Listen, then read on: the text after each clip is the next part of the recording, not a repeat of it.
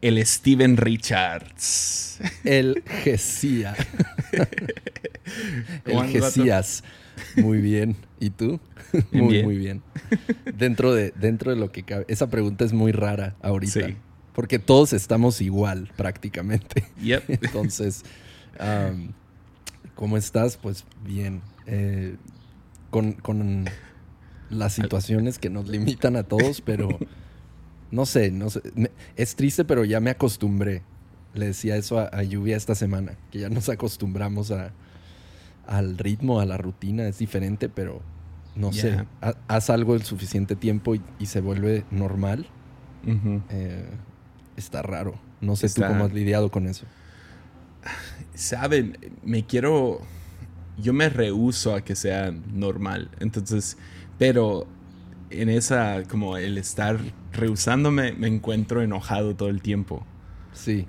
No, yo sí, yo sí sé paz con, con el, con la temporada. Yo creo que ya me acostumbré a, a la vida en casa, a comer, comer todo cocinado en casa. Al principio sí nos volvimos locos con Rappi y Uber Eats. Como que queríamos mantener el, el ritmo de comer fuera y estábamos pidiendo todos los días y de repente vi el, revisé mi app del, banco, de la tarjeta, y había como cuatro gastos de Rappi al día. Y, fue como, creo, creo que ya, creo que hay que bajarle. Esto va a durar un rato, no es sostenible. Me, acuerdo justo la semana que pegó todo, estaba aquí Gabriel Borja en Tepic. Y esa semana salió Uber Eats con, um, con como los premios, como Ah, llega a tal nivel y todo eso. Y me acuerdo viendo el nivel más alto diciendo, nunca voy a llegar ahí. O sea, imposible. Una, pues no tomo Uber en Tepic. Entonces solo va a ser Uber Eats. Imposible que gaste tanto dinero en Uber Eats. Y ahora con la pandemia estoy así de, creo que voy a lograrlo. sí. No sé si es bueno o malo. Es una, es una locura. Y está, está bien. Ah, o sea, es, es inevitable porque es algo que todos usamos y, es un gran servicio, pero es muy loco hablar con gente que son dueños de restaurantes y negocios. O sea, el porcentaje que se lleva Uber Eats y Rappi, o sea, está, está aunque siga habiendo ventas, hay, hay restaurantes que están quebrando a pesar de tener buenas ventas porque es un porcentaje enorme. Sí, o sea, sí, todos los de tecnología en este momento están ganando demasiado dinero. O sea, sí. Qué chido haber sido parte del equipo de Zoom justo antes de COVID-19. Es una locura. Ver el mercado, el ver la bolsa es, es, ridículo. Los tech companies, cuando todo el mundo eh, desplomándose, ellos escalando, escalando, escalando. Ya. Y sí, o sea, no veo cómo, o sea, hablando de iglesia, no veo cómo, o sea, entiendo o sea, la situación en la que estamos. Acabo de ver hace poquito la entrevista de Andy Stanley en CNN, no sé si lo viste. No, no la vi. Sí, básicamente anunció que van a estar cerrados presencialmente hasta el 2021 mínimo. Y ya después de eso van a ver y etcétera. Y muy bien y todo y respeto mucho su, su postura. Y, o sea, siguiendo iglesias como Life Church, que hacen mucho, ellos fueron como que los primeros a hacer iglesia en línea. Claro, antes de todo esto. Ya, y, pero a pesar de, de, sí, tener iglesia en línea y estar haciendo los lives y todo, no sé exactamente cómo funciona la iglesia en línea.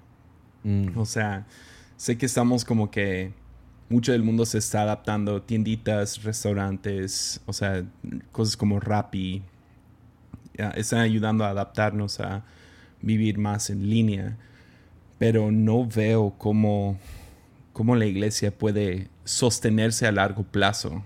Ya. Siendo una comunidad en línea. Entonces, pero no sé, no sé si tú tienes algo que decirme acerca de eso. Mira, Jesse, voy a empezar. No, no. No, eh, es, una, es una locura porque hay un factor presencial acerca de la iglesia y eso es inevitable y, quienes lo niegan creo que están siendo ingenuos al hecho de, decir que no, no hay o que se puede reemplazar por completo la expresión de la iglesia presencial con en línea. Yo creo que muy pocos están argumentando eso, aunque algunos sí. Eh, yo veo tipo eso que comentas de Andy Stanley y se me hace, se me hace sabio, o sea, el ponerle una fecha atrasada y, y, dar, dar espacio a que todo esto respire, ¿no? Y luego ir, ir averiguando. Pero sí quienes, quienes dicen, ya fue la iglesia presencial, ahora sigue otra era en línea. No, no, no puedo, no puedo verlo así. Pero sí creo que en todas las áreas de, de vida, incluyendo la iglesia, va a haber como una, un reajuste de prioridades y todo lo que se pueda hacer en línea se va a quedar en línea. pero, pero sí vamos a descubrir en este tiempo las cosas que son irreemplazables. Eh, las cosas que no... Nunca va a ser lo mismo eh, ver una película en tu dispositivo o la tele que, ir al cine, ¿no? Por ejemplo. o, no sé, un, un concierto Em, no sé, salir a un restaurante con tus amigos. Entonces creo que con la iglesia va a pasar lo mismo. Nos vamos a dar cuenta, o sea, si un restaurante se da cuenta que puede, que puede tener menú y todo preordenado en, línea y no sé, llegas y ya estaba hecho tu pedido y, no sé si, si, todo se reinventa, pero, pero rescatamos lo esencial de lo que es cara a cara y, y eso es lo que yo me imagino que puede ir pasando con la iglesia. Vamos a ver todo lo que sí podemos hacer en línea, igual o mejor que presencial, pero lo, el factor personal eh, yo creo que va, vamos a reencontrarle el valor y, espero rescatarlo y poder hacerlo, ¿no? Ya. Y, o sea, lo, lo, difícil es cuando pastoreas una iglesia comparar, eh, tratar de ponerte en los zapatos de alguien que solo asiste a la iglesia. Porque a diferencia como un dueño de un restaurante que puede, ah, pues voy a ir a otro restaurante el día de hoy, es, es muy extraño como pastor no es visitar otra iglesia, ¿no? Y mm. ver cómo lo hacen ellos. Y, uh, entonces, no sé, veo eh, el único buen restaurante de Tepic, ¿no? es, es, o sea, mi lugar favorito para ir aquí. Y uh, uh, tiene muy buena comida. Y por un lado, Ah, hoy, me quedé aquí en la oficina y se me ha antojado un buen porque es comida de, calidad y no es muy cara. Y no están en Uber Eats y me frustra porque no tengo el tiempo de ir para allá ahorita. Pero quería esa cosa de calidad. Entonces entiendo como... ¿Qué ibas a pedir? Que, que, que, lo de en línea sea un servicio de la iglesia. Sí, sí. Pero el momento que es la iglesia, como que tampoco quisiera que no sé, esas experiencias sean completamente en línea. Porque el restaurante está muy chido también. Entonces, ¿Qué ibas a pedir? Ah, se me antojaba, tienen una como ensaladas con, como vacío. Ok. Eh, muy rico. Está muy bueno. Y como una salsa de hongos que le echan. Está muy bueno. Ah, Son como verduras tatemadas. Muy bueno. Eso suena muy bien. Eso suena muy bien. Cuando empezaste con ensalada te iba a decir, ¿qué? No, no, no, no, es muy dietético que digamos, pero está, está chido, está muy bueno y se siente como comida de calidad porque ellos tienen su huerto, entonces son sus propias verduras y fruta. Eh, eso, mucha fruta. Eso, eso es lo que yo creo que, que el mundo está acelerándose en esa dirección. Vi, vi hace poquito una, eh, perdón si me voy en un rant, pero dale. Vi, hace poquito una clase que dieron en la Universidad de Nueva York. Em, de, es este analista de tendencias que habla de cómo en, esta, en estos días hay, décadas donde nada sucede y luego hay días donde décadas suceden. Y creo que es un quote de alguien, ¿no? Y, y, lo, y lo, lo expande y se pone a ver cómo mucho de lo que estamos viendo en tendencias globales durante COVID son cosas que iban a suceder a lo largo de una década o dos, pero se vieron obligadas a suceder en dos meses, tres. Entonces, em, de que va a haber el factor personal para muchas cosas presenciales, definitivamente, pero sí veo que, que el, el comprador, por así decirlo, va a ser cada vez más eh, demandante y, selectivo.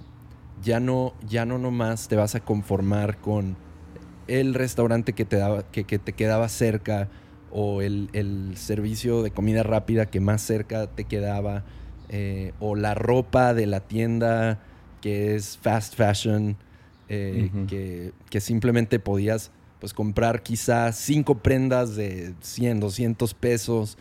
Y, ahora no, no creo que nos vamos a, conformar con eso, sino vamos a empezar a, a escoger menos y mejores eh, experiencias en todo lo que hagamos. Yo creo que vamos a escoger menos comidas fuera, pero mejores comidas fuera. Menos, menos compra de ropa, eh, pero mejores prendas con, con probablemente con una historia donde sabes que, que la manufactura es ética, que, que, no hay esclavitud de por medio, que una prenda te va a durar eh, no seis meses y luego se le van a hacer hoyos y se va a deslavar y se va a romper, sino sino, no sé, dos, tres años te va a durar esa camiseta, esos pantalones, lo que sea.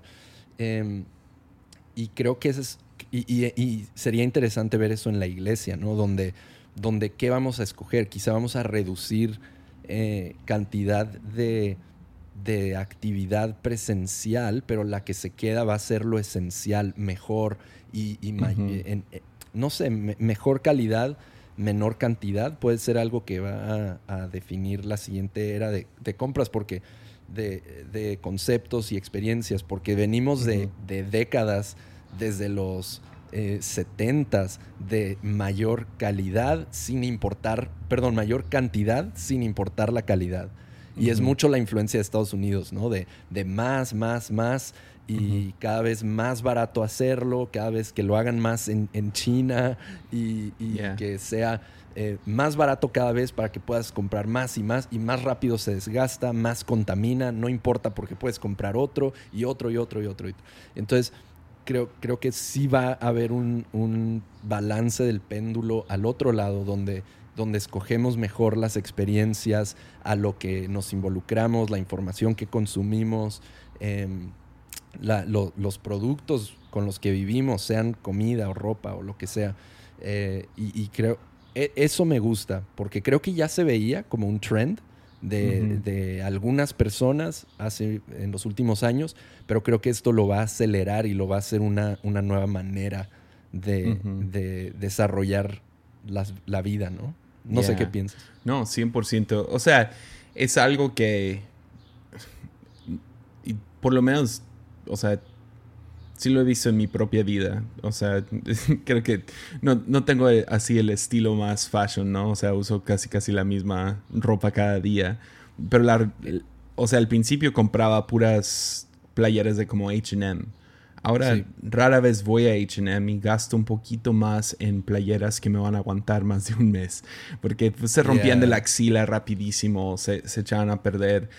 Igual, uh, eh, algo que empecé a, invertir dinero y fue, fue un poco como que, ah, estaría chido en mi oficina tener esto, pero lo he disfrutado demasiado, es como música en vinil, porque mm. Spotify, a pesar de que tengo Spotify, lo uso, todo eso, no es, ah, no disfruto la música.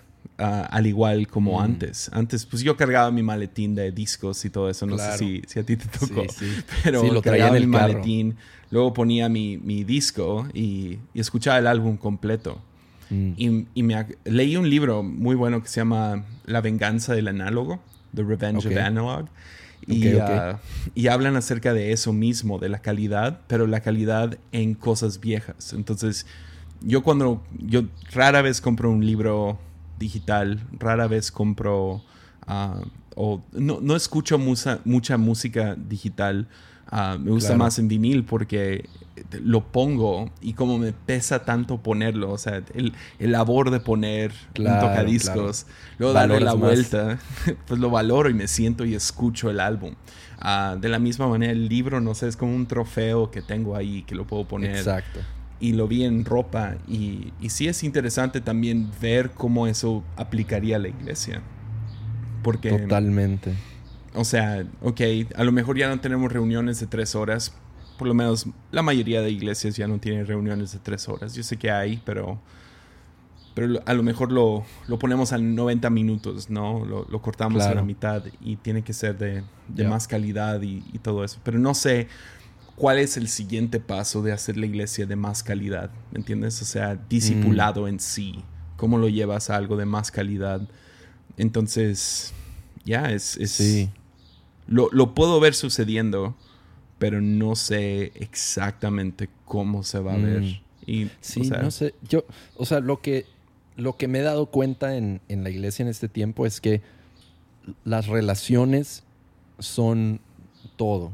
Em, las amistades, el, sentir de, familia, de equipo, el, ver a, personas de, nuestra iglesia que han atravesado en este último tiempo situaciones imposibles, pero, pero rodeados, rodeados de amigos, de familia, de su equipo, sus líderes, sus pastores, orando por ellos, hablando con ellos, eh, mandándoles algo a su casa.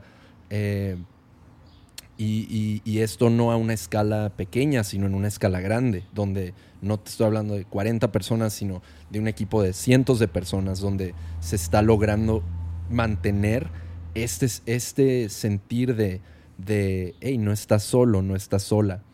Y, y creo que podemos ir siendo mejores cada vez, porque ya tenemos el estándar, ¿no? Que es como Jesús hizo vida con sus discípulos.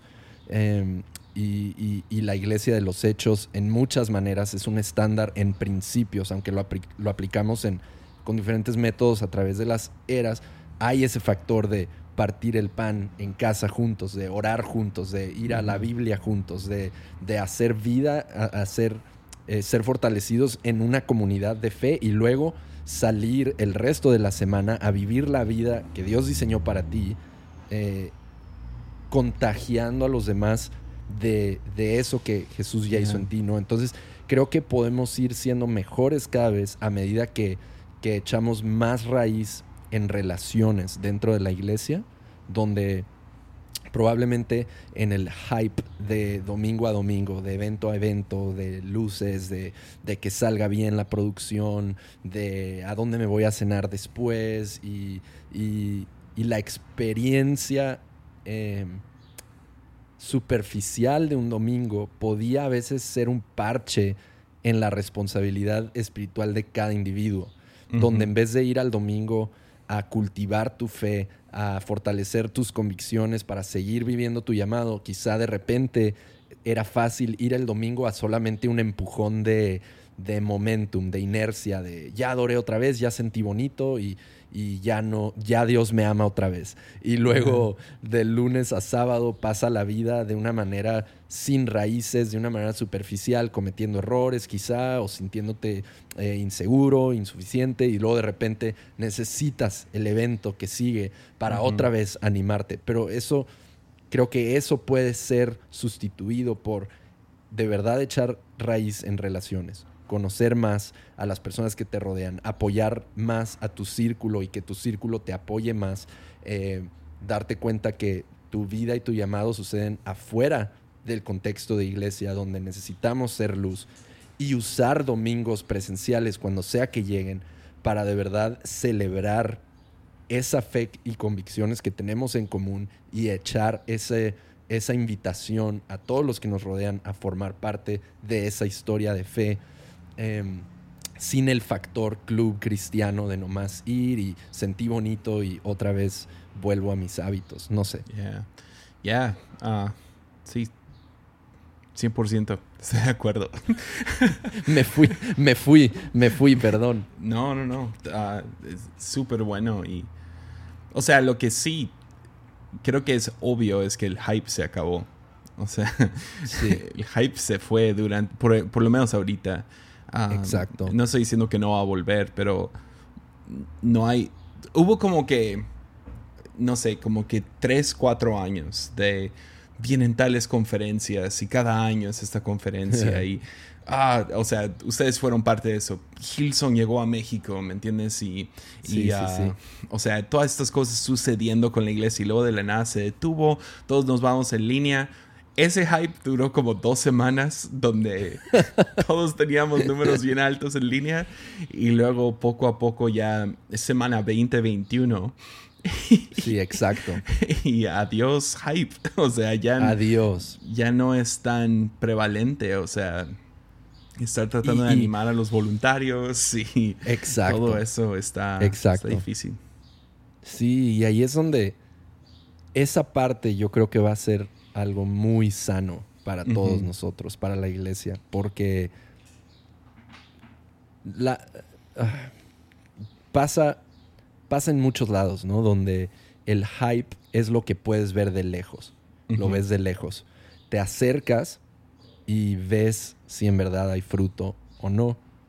Em, y esto fue un obligar a, todo el mundo a dejar de poder levantar espejismos.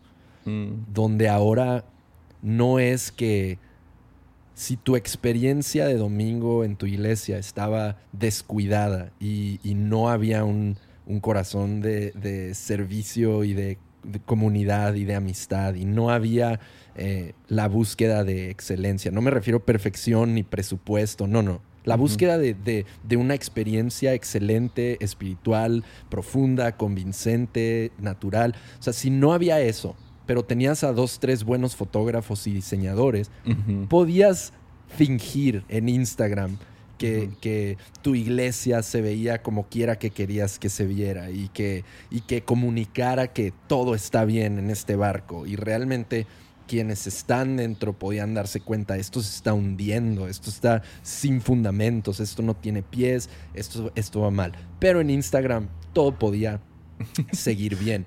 Ahorita no se puede porque, porque todo está disponible en línea y nadie está revisando Instagram para ver, oh, wow, qué padre se vio ese evento. A nadie... Em, lo iba a decir a nadie le importa, pero, estaba tratando de buscar una manera más bonita de decirlo, pero honestamente es lo que creo.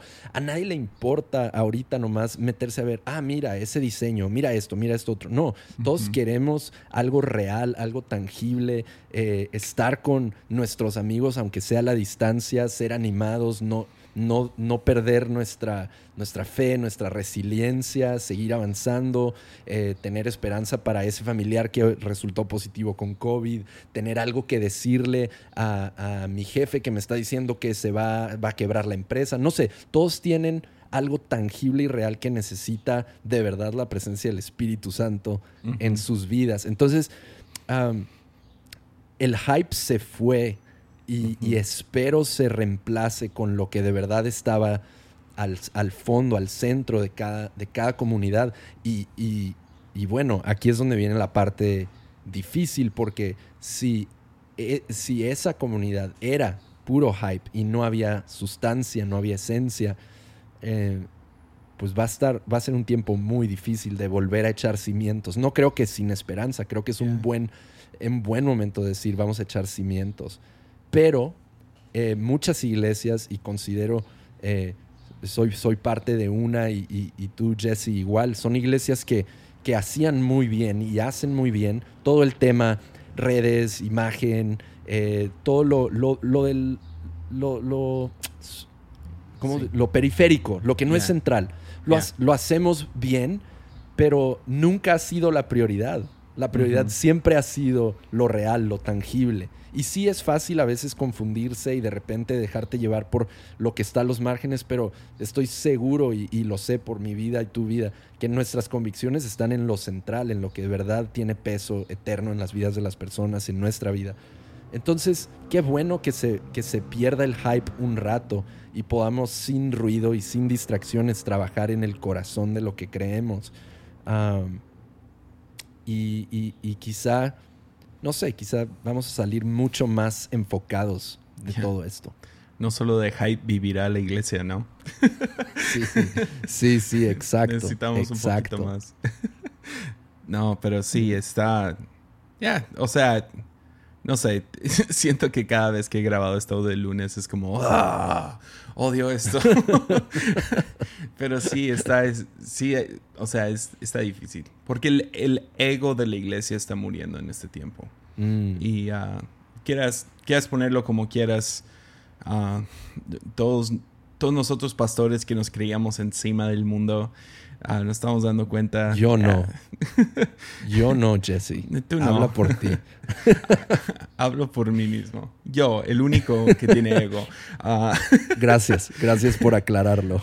que sentía que no más podía soplar y adiós coronavirus. Ah, o sea, te encuentras con te encuentras con la realidad de que ya a, veces no funciona declarar y decretar cosas y nomás decir pues vamos a ayunar por una semana y se va a ir esta cosa. Mm. Entonces sí, es como que el, ego, el hype, mucho de esto está cayendo y, creo que es muy sano. O sea, sí, o sea, porque al final del día sí se queda este remanente de, de congregantes de la iglesia y el remanente de, de iglesias en sí, porque no sé cuántas iglesias han tenido que cerrar sus puertas de, manera indefinida por, por esto, por lo que ha sucedido.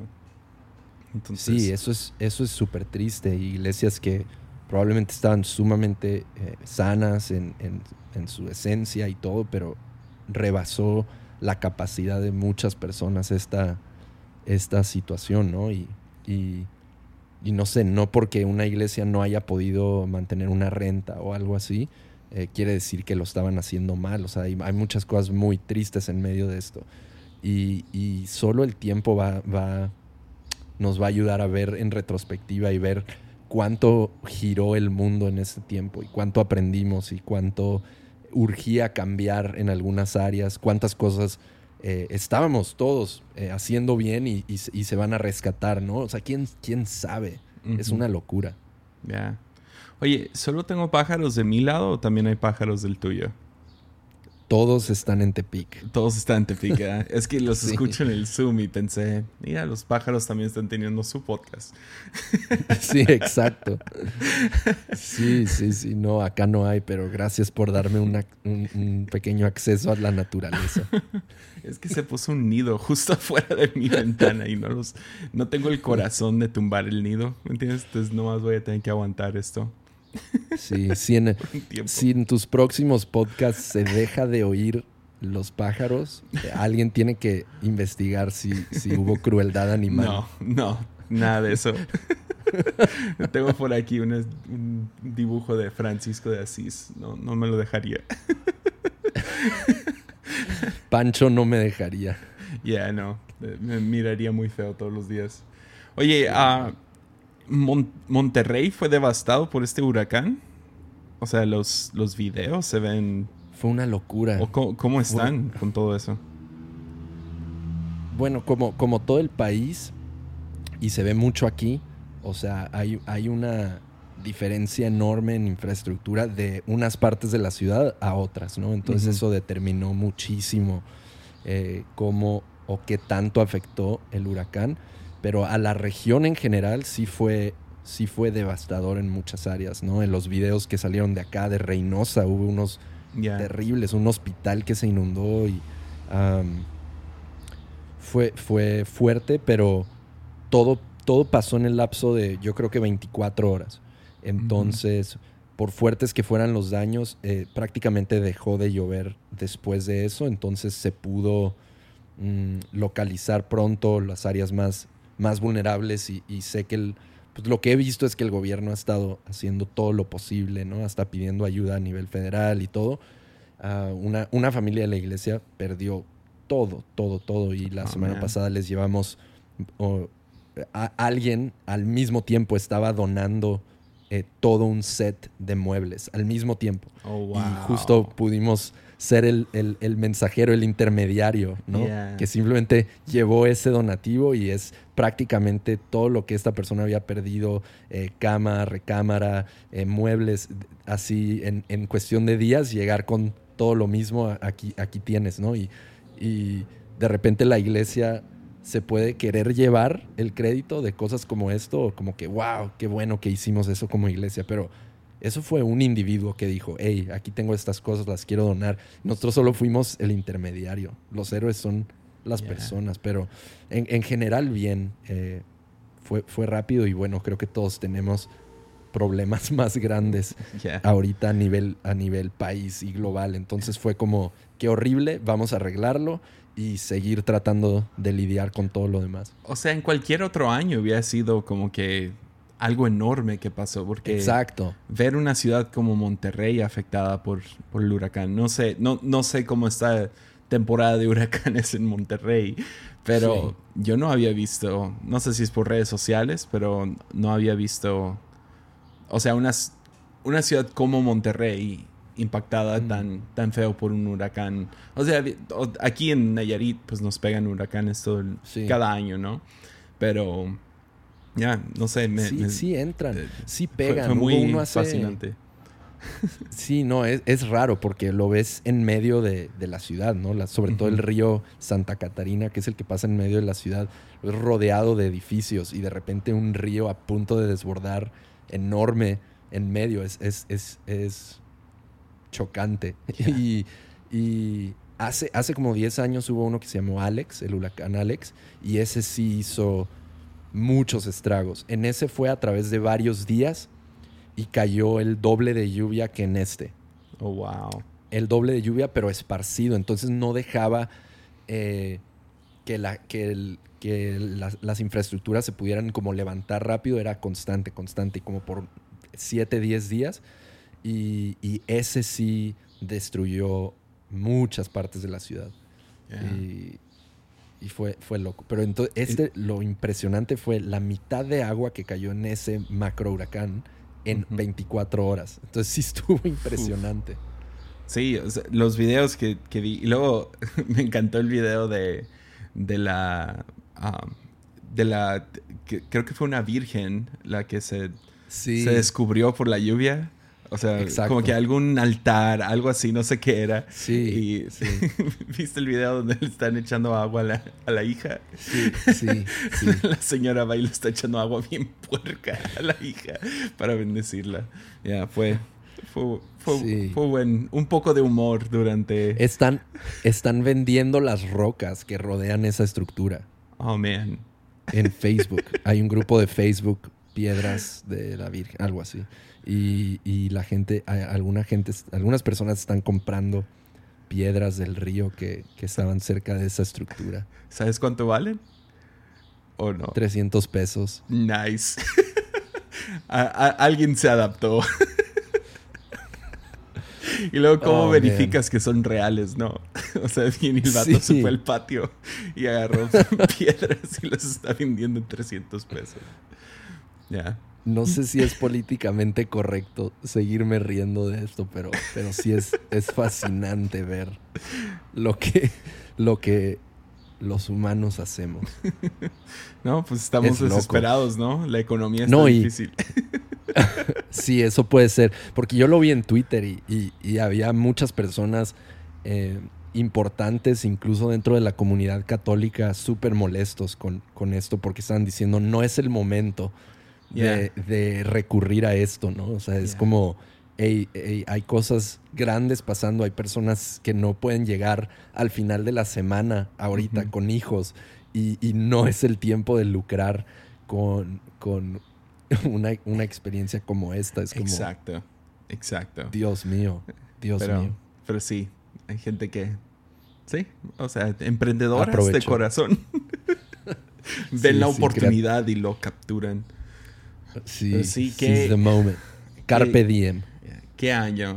O sea, la explosión de Beirut. No oh, manches. Dios mío. No, no, no. O sea. Hola, agosto. o sea. Sí, sí. Cada mes. No ha habido. Porque el huracán aquí en México pasó en, en ahorita en julio, ¿no? Fue, hace poquito. Sí. Sí, sí, sí, Acaba, acaba de pasar hace tres semanas. Ha habido algo fuerte cada mes. O sea. Ahora, yo tengo, yo tengo una duda. Sí, sí creo que ha habido cosas fuertísimas, pero ¿no será que las estamos notando más? ¿No será que ahora todos tenemos acceso a Twitter o al celular todo el día? Y, ya, ya traemos predispuesto que es un año lleno de sorpresas prácticamente negativas. Y ¿no será que ahora todo lo que sucede a escala global, cualquier cosa en donde sea que pase, lo estamos agregando a esa lista para decir, mira, es el peor año? No sé, solo una pregunta al aire. Ya, no, eh, a lo mejor algo como el huracán. Uh, Podría ser a lo mejor un poco de eso, como que, oh, nomás para agregarle este año, pero... Claro la explosión de Beirut yo creo que hubiera podido pasar en el mejor año posible mundialmente hablando y eso hubiera sido... Claro. O sea, es un 11 de septiembre para Beirut. O sea, es... No, es, es, es devastador. Y, y, a lo que yo me refería es no, no en ninguna manera minimizando lo trágico, sino que me da la impresión que en años pasados, parte de lo que hablamos ahorita, quizá vivíamos tanto dentro de un hype que en otras partes del mundo podían suceder tragedias devastadoras y a veces éramos muy rápidos en, en eh, keep scrolling down, seguir viendo el siguiente post y el siguiente post porque estábamos ocupados en nuestras vidas y todo. Y ahorita quizá de, no sé, o sea, quizá ahorita la manera en lo que lo dije sonaba como que estamos siendo pesimistas ahorita, pero más bien puede ser que ahorita nos estamos sensibilizando más al dolor. y, o sea, o sea, lo, que hace la explosión de Beirut ah, especial es cuánta gente lo estaba filmando al mismo tiempo. Exacto. Ah, o sea, tenemos tantos ángulos de un carro, de súper lejos, de muy cerca. Y, ah, y luego empiezan las teorías de conspiración, ¿no? Sí, claro. O sea, alguien, alguien tomó un video y lo manipuló y le metió un misil. Claro, y eso se volvió viral y uh, que, eh, o sea, que, que, feo eso, que hagan eso, pero... Sí. Pero todo, creo que... Todo ahorita... Ah, perdón, dime. No, me, me acuerdo cuando explotó el, eh, un volcán en Guatemala hace como, creo que fue hace unos 3, 4 años. Ah, mm. Hubo, o sea, un montón de humo y estuvo muy feo, pero me acuerdo que tuve ese mismo sentimiento, como que me agarró Wow. No sé, en medio de todo eso, pero fue porque había muchos ángulos, había muchas historias.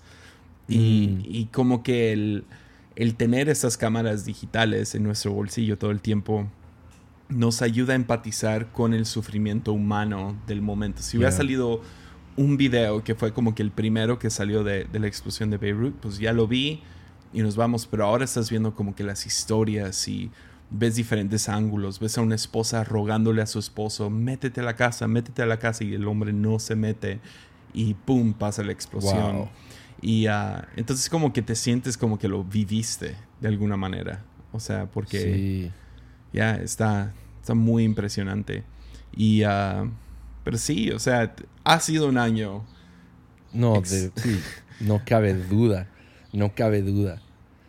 No, no, no nos está marcando a todos. Y, y no sé, o sea, para recalcar un poquito eso, lo que está, me quedo pensando en eso. O sea, creo que parte de lo que podemos rescatar de esta temporada es, es eh, ser más solidarios con todo el mundo. hoy, o sea, hoy ya vi una iniciativa dentro de, nuestra iglesia de, de un apoyo, relief fund para Beirut, ¿no? Y y todo el mundo estamos viendo eso ahorita.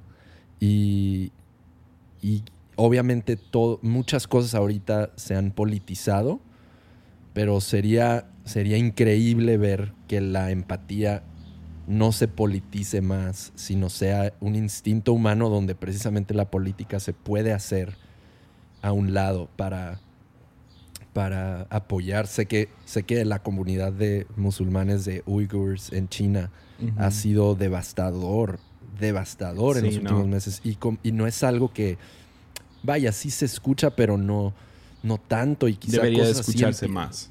Mucho más. O sea, y, Perdón, te, interrumpí. No, no, no, sí. Es, eh, y, ahí hasta me siento un poquito como, ah, quisiera, quisiera poder hacer más. Yo quisiera poder sentir más.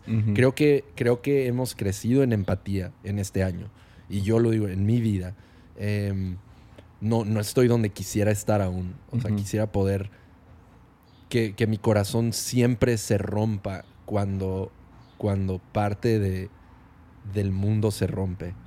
y, y, creo que, creo que de nuevo, como te digo, me he sensibilizado más, pero me encantaría ver cómo, Dios ve las cosas, ver más como Él. Y, estoy seguro, y lo podemos ver en la Biblia, o sea, su corazón se rompe con el dolor y la tragedia y...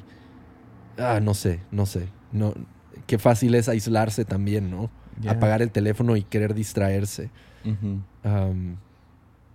sí, no sé. Es que, o sea, de alguna manera estamos más presentes al mundo por redes sociales. Ah, porque es, raro, o sea, es una dinámica rara porque te, te, roba esa presencia cuando estás con gente y sacas tu celular. Ya no estás mm. presente ante la gente que está ahí. Porque solo puedes estar presente a una cosa a la vez, ¿no? Ya. Pero con las redes sociales y las noticias inmediatas que tenemos, estamos presentes al mundo eh, en todo momento. O sea, estamos tenemos el acceso de estar presente y... Exacto. Y sí, eh, lo de Beirut, o sea, literal no tengo... Lo, lo único... No sé, lo vi, eh, publiqué el video y, ah, y luego publiqué unas cosas, pero y hasta se me, o sea, sé que lo clásico es tenemos que poner como cristianos, oren por Beirut, ¿no? O sea, es, algo que como que obligatoriamente, pero literal me encontré tan devastado. O sea, al principio fue, wow, qué impresionante explosión. Y luego te das cuenta, se destruyó la mayoría de esa ciudad por esta explosión. Mm, mm. Y esta vez fue interesante porque mi, primera reacción no fue decirle a todos en mis seguidores en Instagram, oigan, oren por Beirut, sino mi, mi inmediata reacción fue agarrar a mi hijo y decirle, oye, hay que orar por Beirut y oramos por un segundo y luego hasta se me olvidó poner en redes sociales. Entonces no sé si estamos también creciendo en esto como... Mm. Ah, no, sé, no, sé, todavía no tengo ni palabras, o sea, es tan fresco y tan devastador y todavía las noticias están saliendo el... Ah, no sé qué, se me fue, si es el presidente o el gobernador, el, hombre que ha estado encargado de, todo eso. Ah, están investigando también que haya sido a lo mejor un ataque de fuera. Que eso sería. Oh, wow. O sea. Claro. Yo, yo hasta ahora solo he, he seguido la, la, versión del. que era un, un. Un accidente. Un químico. Un accidente de un químico que se había quedado mal almacenado. Y. Ah, no sé. O sea, creo que la razón, la razón va a importar demasiado, pero, pero a veces somos muy rápidos para mm, como, como encendernos en fuego cuando la injusticia va, o sea, de las manos de una persona intencional, como si fuera un atentado.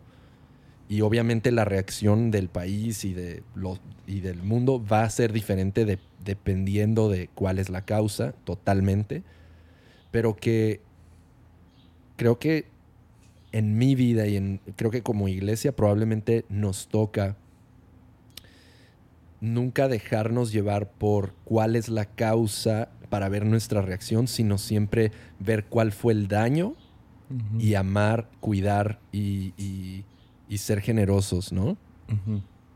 Ya, No sé. O sea, porque porque luego lo, imagínate, imaginando que, mañana salía, ¿sabes qué? Comprobado, fue un ataque, o, o, mañana salía comprobado, fue un accidente, que, que la iglesia no se mueva en el péndulo de cuál es nuestra reacción. Nuestra reacción debe ser qué podemos hacer para que el reino se establezca más ahí y que Beirut se parezca más al cielo de lo que ahorita se parece porque parece más el infierno. Entonces queremos amar, ser generosos, enviar la ayuda que se pueda y, no, y no caer en la, en la politización de reacciones, ¿no? Ya. Eh, eh, es que sí, no es, o sea, primeramente, creo que cualquier teoría de conspiración, por ejemplo, lo, el video falso del misil, ¿no? Que entra mm. y y luego ponen videos donde se parece a un misil que el famoso Mother of All Bombs, ¿no? Que hizo Estados Unidos, que dejó caer en Siria. Se parece mucho. Entonces, la teoría, la razón que tenemos teorías de conspiración es porque vemos algo tan alucinante, tan grande, que no podemos decir, ah, eso es, eso es coincidencia o es un accidente, tuvo que haber sido provocado. Entonces nuestra primera reacción es buscar un chivo expiatorio. No, es, es lo mismo con la pandemia. Estamos buscando a quién culpar. Ah, salió de un laboratorio. Es culpa de mm. China. Ah, no, sabes que es culpa de Trump. En México estamos, es culpa de Gatel y es culpa de, de AMLO, ¿no? Y estamos buscando a quién echarle la culpa de tanta tragedia. Pero el, el, la posición del cristiano siempre tiene que ser en qué puedo ayudar. Sí, exacto. Y eh, ¿Dónde está la víctima para estar de su lado, para amar, para cuidar? Y, probablemente a veces se busca el chivo expiatorio para, para voltear la mirada del dolor real en las vidas de personas, ¿no? Dejar de ver los casos trágicos de familias siendo separadas y pérdidas en familias del COVID para poder voltear nuestra atención a fue China y fue manufacturado y, quitar la vista de ahí, ¿no? De, ir pasando por el, por el camino y ver al, ver al herido y decir, no, no, tengo que seguir a mi camino, a lo que Dios me llamó a hacer, ¿no? En vez de, en vez de detener todo, ayudar como el buen samaritano y, de verdad ser las manos y pies de Jesús. Ya, eh, eh, tienes esa historia en... Ah, creo que es en el libro de Juan, donde ves que unos fariseos o unos hombres llegan con un hombre que está ciego de nacimiento y le preguntan a mm. Jesús, ¿quién tiene la culpa? ¿Él o sus padres? Y había toda una tradición de, un poco supersticiosa entre los judíos de que si, pues, si había pecado tus padres, entonces tú llevabas el, el ah, las consecuencias de ese pecado, ¿no? Entonces es, es, muy karma. ¿Quién, ¿Quién hizo algo malo? Para que le suceda algo malo a esta persona. Pero Jesús no entra a ese juego, no, no se mete, ah, no, no le entra a explicar, no, pues es que es su culpa o no. Ah, dice la famosa frase, ¿no? De que esto sucedió para que la obra de Dios se volviera más evidente en su vida. Ah, entonces, es, es, como, entonces, ¿Dios lo causó? No. Al final del día esto pasó y la única preocupación del espíritu ah, es consolar, no es condenar. Entonces, esa tiene que ser la postura de la iglesia. Estamos aquí para consolar. Estamos aquí para aliviar dolor. Entonces Jesús no se mete a esta discusión de quién hizo bien, qué hizo mal, qué... Ah, o sea, y, creo que el libro de Job lo explica muy bien. El sufrimiento de Job no fue a causa de nada, no fue culpa de Job, no fue culpa de, de, que él hiciera, simplemente hubo tragedia en su vida que sus amigos no pudieron explicar. Y al final de la historia, que es? es Dios es un redentor y redime la historia. No por darle más hijos y más cosas bonitas a Job, aunque hace eso, sino creo que la redención más clara de Job es que Job conoce a Dios. Eh, o sea, a diferencia de los hermanos, de los amigos que hablan mucho de Dios y discuten mucho de Dios, Job conoce a Dios al final de la historia. lo brillante en, Job es que Dios vindica a Job, donde, donde los amigos querían meter, meter la, la experiencia de Job y el dolor de Job dentro de un marco moralista de karma, de hiciste algo mal de seguro, porque sin, ¿por qué te estaría yendo tan mal? Y, Job argumentaba por un lado relacional de Dios, de amistad con Dios, donde, donde no es por qué tan bien vives o mal vives, donde Dios eh, es, es naturalmente amoroso y Dios lo vindica porque quedan mal los amigos al final de la historia, quedan mal porque... Eh, y, creo, que, creo que tenemos esa imagen de Dios igual a nosotros en la, en la, en el en la historia del buen samaritano, a nosotros nosotros somos el mesonero, somos el mesón, la iglesia es el mesón al cual eh, Jesús lleva los heridos de este mundo y nos los encomienda un tiempo donde nosotros también somos heridos, pero hemos sido restaurados en Él. Y Él paga por anticipado y le dice, lo que te cueste yo te lo voy a reponer, pero tú cuida, alimenta y asegúrate de que esta persona en dolor... Eh, no esté más en dolor. Y, el y, eso nos toca hacer, ser el, mesonero de, de, quien esté hoy sufriendo. Me encanta que Jesús no tomaba lados políticos, él era un lado que tomar. Cuando hay dos lados, izquierda o derecha, liberal o conservador, voté por Morena o por el Priano, o voté por Trump o por los demócratas, no, no sé. Jesús nunca tomaba un lado de un argumento, Jesús es un lado que tomar. Y en, y en el lado de Jesús la víctima es levantada, en el lado de Jesús justicia es hecha, en el lado de Jesús amor es vertido generosamente, aún a expensas de Jesús mismo en la cruz. Y, y, y tenemos que dejar de caer en la trampa de la politización y la conspiración y querer tener la razón. Al final del día no estamos llamados a tener la razón, estamos llamados a cuidar y sanar el dolor del mundo y, ir a las personas que necesitan esperanza y, poder ser esa esperanza que Jesús nos da y, dejar de, caer en el juego de qué lado estás, em, donde ya tenemos un lado y es el lado de Cristo Jesús donde un día la víctima es levantada y en otro día eh, justicia es hecha por el bien del mundo y, vamos a ser versátiles porque ya tenemos un lado. Eh, y, sería triste que la iglesia simplemente buscara un lado al cual alinearse cuando ya tenemos un lado. Ya, y o sea, no sé si viste, vi, bueno, vi una de las cosas más asquerosas que he visto en los medios la semana pasada cuando murió Herman Cain. Ah, para los que mm. no saben quién es Herman Cain, fue presidente del Banco de la Reserva, fiel seguidor de Trump, ah, un, afroamericano que, ah, sabes, si estás de acuerdo con su política o no, realmente no importa. Lo que importa es que murió de COVID la semana pasada. Y fue la misma semana que John Lewis y todo el mundo estaba celebrando a John Lewis. Y qué bueno, fue un buen hombre, etcétera, etcétera. Pero Herman Cain, lo que hicieron, lo, que hicieron los medios fue totalmente tirarlo a la basura mm. porque aparentemente contrayó, o sea, se murió de COVID, pero fue alguien que estaba en contra de usar mascarilla y fue a uno de esos rallies que hace Trump y luego a, los, a las semanas, contra, a los días contrayó COVID y luego eventualmente se murió de COVID. Y las noticias empezaron a decir, miren, es que no usaba, no usaba máscara y es que eso y lo otro, cuando realmente no hay mucha evidencia de que las máscaras, ahora no estoy diciendo que no usen máscaras, pero no es necesariamente, uno no está, con, no, no está comprobado de que contrayó COVID en este lugar Perdón, perdón, contrajo. contrajo ya no puedo más. Perdón. dije, dije, no, la dejo pasar y, dije, no, ya, ya. Lo dije como ocho veces. Ah, contrajo COVID en, uh, en ese rally o que. Ah, o, o, que, no sé, no usó la máscara o lo que sea. Y todos los medios empezaron a tirarle a que, no, pues es que no usó y eh, es su culpa y esto y lo otro. Y en vez de venerar al hombre y decir que, o sea, las cosas buenas que haya hecho o tratarlo con la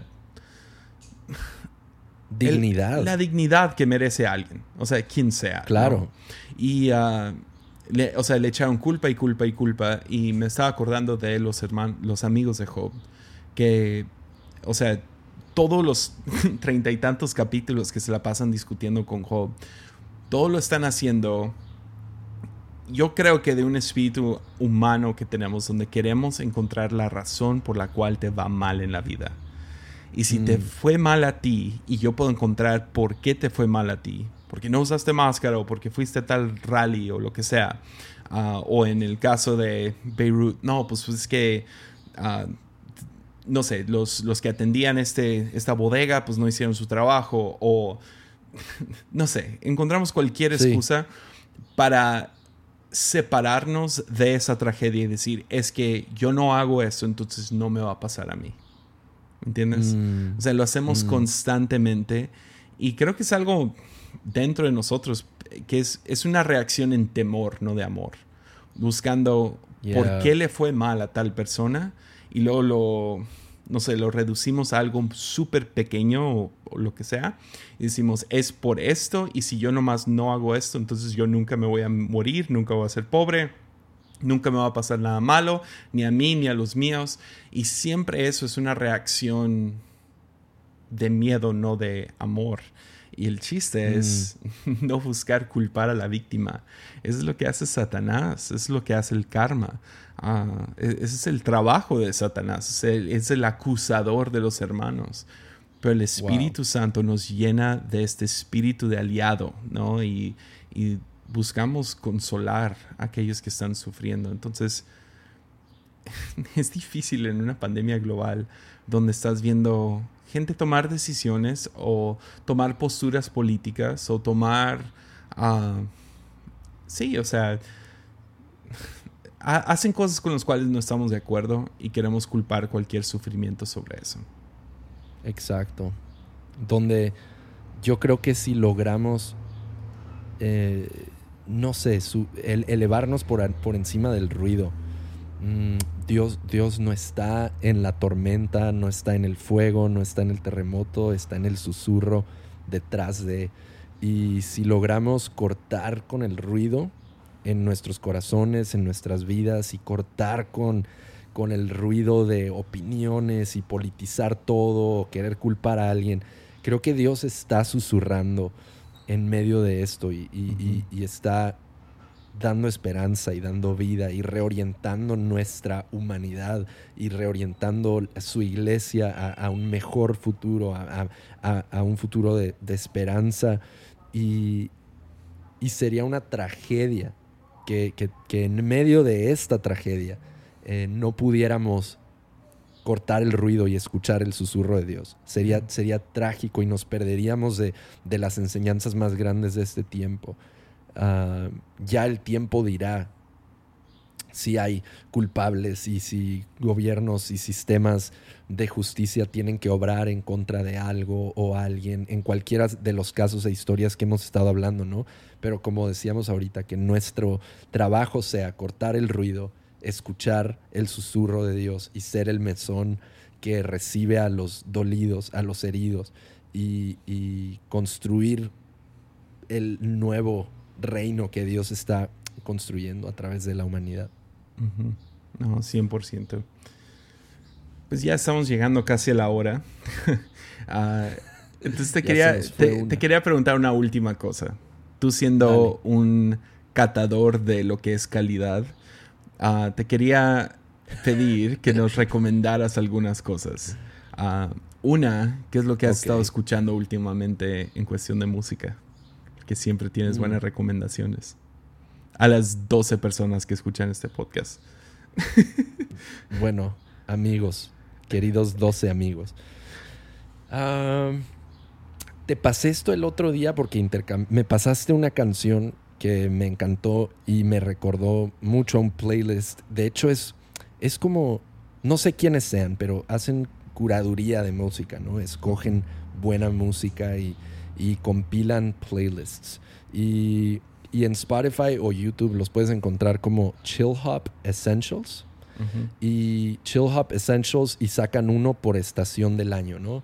Mm. Eh, hay de primavera, verano, otoño, invierno. Y ya tienen, al menos yo he encontrado de los últimos dos, tres años. Entonces ahí ya tienes, pues, no sé, unos 8, 12 playlists de 30, 40 canciones cada uno. Y para mí ahorita es como el perfecto acompañante de, trabajo o, hasta estar en la casa, poner la música de, fondo. Y e, esa sería mi, contribución en cuanto a música. Es, es, es un, son buenos, buenos playlists eh, eh, que, te acompañan. El que me pasaste, o sea, lo he tenido sin parar cada vez que estoy estudiando y todo. Porque mucho es, ah, por lo menos lo que he escuchado es instrumental. Todo, todo, todo es instrumental. no, hay instrumental. Entonces es buenísimo, no te distrae tanto. Chill Hop Essentials. Y, ah, y con... suena raro, ah, pero también eres muy buen catador de ropa. ¿Hay alguna marca que recomiendas ahorita? no, no, sé, no sé si alguien esté comprando ropa ahorita o no. Pero sí, sí, eh, si tú dices, si hay alguien aquí que está diciendo, ok, yo, yo ya no quiero comprar 10 10 playeras este año, 10 pantalones. Ya. Quiero comprar una marca. Ahora, tengan en mente que va a costar más, ¿no? O sea, es, es como que la regla. Te va a durar más, pero va a costar más. ¿Cuál sería una buena marca? Te, soy totalmente honesto. Estoy en esa búsqueda. Ok. te, sería muy, o sea, no sé, me podría, me podría pensar en algunas que, que, me gustan y todo, pero, pero he estado en esa búsqueda de, de encontrar probablemente más, más eh, marcas mexicanas, me gustaría encontrar eh, que cuiden el origen de materiales, eh, no sé, que sean manufacturadas éticamente, donde sabes que la persona que lo hizo le están pagando al menos su salario mínimo y no que están encontrando un lugar, un país donde pueden trabajar y explotar a sus trabajadores eh, para que a ti te llegue una camiseta que pagaste 7 dólares porque explotaron a una persona. No, o sea, yo estoy en esa búsqueda ahorita y hay muchas marcas eh, conscientes y, tiende a ser que pues prendas de diseñador eh, cuidan mucho el proceso, pero pero ahí es donde lo que, o sea, le agregan el precio del nombre. Y me encantaría encontrar más marcas que no es que sea un diseñador, sino que es una, eh, una marca consciente. Por ejemplo, hay una en Estados Unidos que se llama Everlane, que, que precisamente es eso, o sea, encontrar el sourcing ético de telas, de materiales, eh, eh, manufactura ética, y, a una fracción del precio de una prenda de diseñador, pero con esa, esa calidad, pero aún así más cara que, que las tiendas de Inditex, de Pull&Bear o Zara o todo eso. Entonces es como un punto medio. Al menos esa me ha gustado. No, no, he, no, he, no he comprado ropa en toda la pandemia. Probablemente ya me hace falta un par de cosas y prendas que, que ya desgasté, pero, pero sí. Ya. Sé, sé, que Kimi y Jaguar, o sea, todo el tiempo están posteando que van al thrift store, que sale exageradamente barato por ropa muy buena. No, es que es ropa de segunda mano, entonces tienes que realmente buscarle, ¿no? Pero... Buscar. Y tienes que estar en una ciudad donde haya cultura de thrift. Ya, eso no, em, no hay en Tepic, fíjate. Sí, mira, mira qué cosas. No, a ver, en México en general no hay casi cultura de segunda mano. Segunda mano es visto como como porque no, te, no podías pagar lo nuevo. Y la cultura nueva de thrift es, no, es porque estoy conscientemente eh, decidiendo no agregar al círculo de consumir, sino quiero encontrar una buena prenda que a alguien ya no le sirve y yo la voy a usar y le, le reotorgo, eh, no sé, estilo y lo uso, no sé. Pero sí sería bueno que eso, que eso sucediera más en México. Ya, y, y, última, y ya con esta ya te dejo ir. a Sé que tienes una junta pronto. Ah, algunas voces de calidad o entretenimiento de calidad, como, no sé, noticias o YouTube o series que ver, algo que digas, a ah, este documental me gustó un montón, algo que puedas recomendar en el área de mm. entretenimiento, diagonal, medios. alguna página en Twitter que digas, ah, esto está bueno para noticias en México o sí. Estados Unidos o lo que sea. Qué loco. Ahorita yo estoy obsesionado con ver los dos lados de toda historia. Ya. Estoy obsesionado con eso, con ver las, los dos lados. Entonces, eh, en periódicos mexicanos me encanta ver periodistas catalogados como conservadores y luego periodistas catalogados como progresistas y leer cómo los dos escriben de un mismo acontecimiento. Eh, y lo mismo en, el contexto gringo, ¿no? Me encanta, me encanta ver. Eh, por ejemplo, hay un, hay un podcast de comentario político eh, de, de Sagar y Kelly. A ver, vamos a editar esto para decirlo bien. no voy a editar. me el nombre. Jesse. Si quieres dejarlo, déjalo. Nomás déjame encuentro el, eh, nombre. En Estados Unidos he encontrado dos voces que me han ayudado a medio tener. Y, son jóvenes y son en YouTube. Ah, bueno, uno no es tan joven, es Ben Shapiro. Ah, me, ha gustado mucho Ben Shapiro. Súper conservador. Ah, y creo que ama a Trump, aunque nunca lo confiesa. y luego el otro que, que, es completamente del otro lado es David Pacman. No sé si has escuchado a David Pacman. Sí, sí, ah, sí, sí. Muy bueno, pero igual. O sea, los dos son extremos que, que sí a veces me, me sacan de onda, pero por lo menos en Estados Unidos. En México se me ha hecho más difícil. Entonces. Ah. Sí. el que yo iba a decir es, es uh, Rising, se llama, eh, y, es, es, de Sagar y Crystal Ball. Y él es él es súper conservador y ella es liberal. Y, están juntos en el podcast y son súper buenos amigos y casi siempre encuentran muy buen diálogo.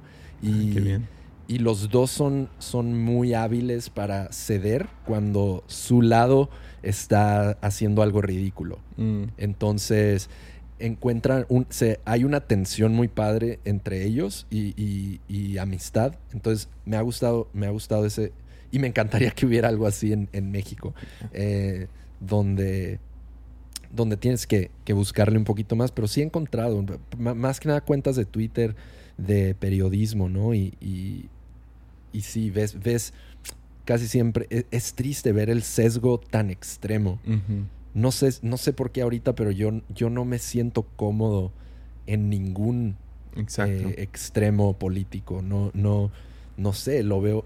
Eh, o de igual de ideología y todo. No me siento cómodo adoptando un extremo. Siento que somos llamados a una vida y una fe eh, que no es binario, blanco y negro, esto está bien, esto está mal, donde, donde somos llamados a vivir la vida explorando y tiene textura y profundidad y no es, no podemos pasar el mundo por un filtro instantáneo, una fórmula que te diga dónde, quién tiene la razón, donde somos invitados a una relación de, búsqueda y, misterio y belleza y, dolor y, ah, y me duele ver eso, que, todo, que, que todo sea o izquierda o derecha, o conservador o liberal, o, opinas esto, opinas lo otro y se pelean entre sí. No, no creo que sea tan sencillo. No, pues chidísimo. Pues uh, muchísimas gracias por, por pasártela conmigo. Ti. Aquí en lunes. Gracias por invitarme, Jesse. Siempre un placer. Y va, otra, otra semana COVID por delante. Vamos a darle. Otra semana. Semana 22. Venga. Let's do this.